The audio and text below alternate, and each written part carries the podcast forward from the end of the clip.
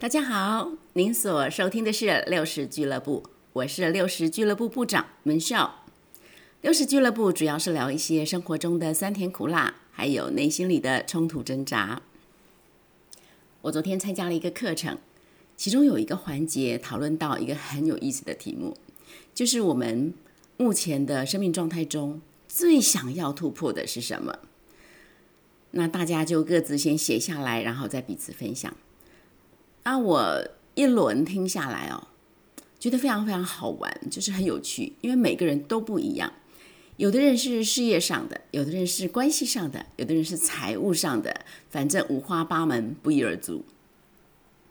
哎，那我自己最想突破的是什么呢？其实我思考很久啊，后来我发现我现在最想要突破的是靠自己，就是我我什么事情都自己来啊。那我嗯，从小就就不太擅长跟人交往，不管是这个礼节上的应对进退啊，或者是跟人面对面的这种谈话聊天，对我来说都是千斤重担。所以基本上我就是那种独来独往型的。可是并不是因为我喜欢独来独往，事实上，每当我看着同学们嘻嘻哈哈、三五成群，我先我的心里是羡慕的不得了。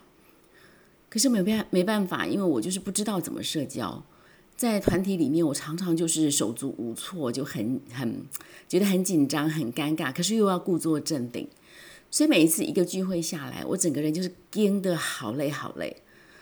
所以很自然嘛，就是嗯，随着这样子生活的往前行进，很很自然的就变成了一个啊独来独往、凡事靠自己的人啊。那后来呢？随着社会历练，我越来越明白，其实人际互动真的很重要。只是我就是不喜欢麻烦别人，我什么事情都宁可自己搞定。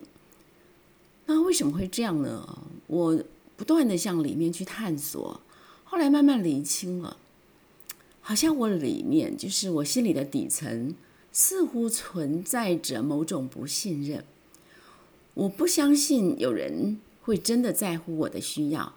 我不相信，当我发出了我需要协助的呼吁的时候，人们所给我的协助是出于真心。我不知道他们是真的乐意帮我忙呢，还是只是因为人情因素不好意思拒绝，所以帮了我的忙。可能吧，可能就是心底的这种不信任，让我在处理事情的时候，只要能自己搞定的，我绝对不会求助他人。那我就在课程里面，我很敞开的就跟其他同学做了这个分享。哎，没想到啊，下课之后啊，有一位同学跑来对我说：“他说，敏秀，你今天说的那些话，听了让我怒火中烧。”我当时吓了一跳，我的分享会哪里冒犯到谁吗？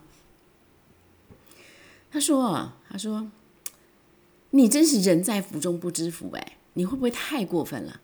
人家帮助你就是帮助你，你居然还要计较人家帮你是出于什么成分？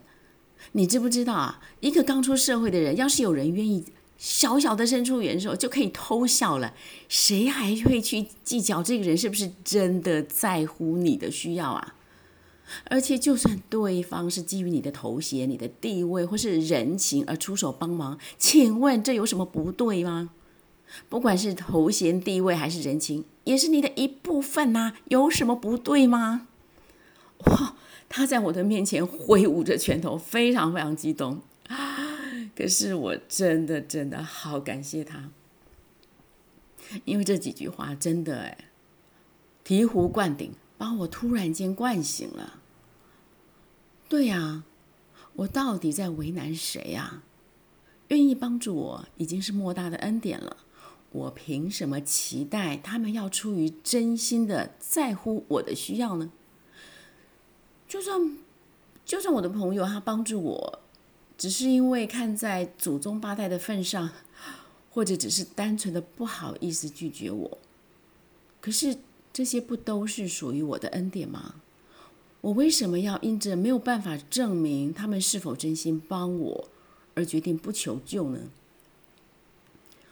我想到圣经上有一句话说：“敬钱加上知足的心，便是大利。”大利就是很大的利益，就是 great gain 的那个意思。那我一直都认为自己是一个非常知足的人呐，因为我没有什么物质欲望。可是这一刻，我突然间发现，我不但不知足，而且非常非常的贪心。你知道，知足的意思是说，对于自己所拥有的感到满足。但是我们所拥有的不是只有钱财，还包括其他一切。我们的资质、能力、学历、经验，我们的工作、家庭，甚至我们的家族，这些都是上帝赐给我们的。就算我的朋友不是真的在乎我的需要，就算他们只是因为某一个莫名其妙的原因而帮助我，那就表示我至少还拥有那一样东西，不是吗？我不是应该更感恩吗？我怎么会去在乎他是不是因为真的关心我或者在乎我呢？这好像，这根本就是一种索取啊！哦，我的天哪！我想到说，原来我之所以没有办法拥有真实的关系，并不是我的不善社交，而是我的骄傲，还有我对人的索取。哇！我当下真的听了以后。真的很想找个地洞钻进去，真的是太丢人了。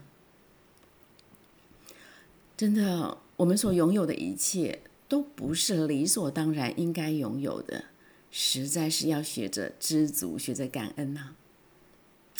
朋友们，您认同这样的概念吗？美少祝福您，永葆一颗感恩的心，恩典满满。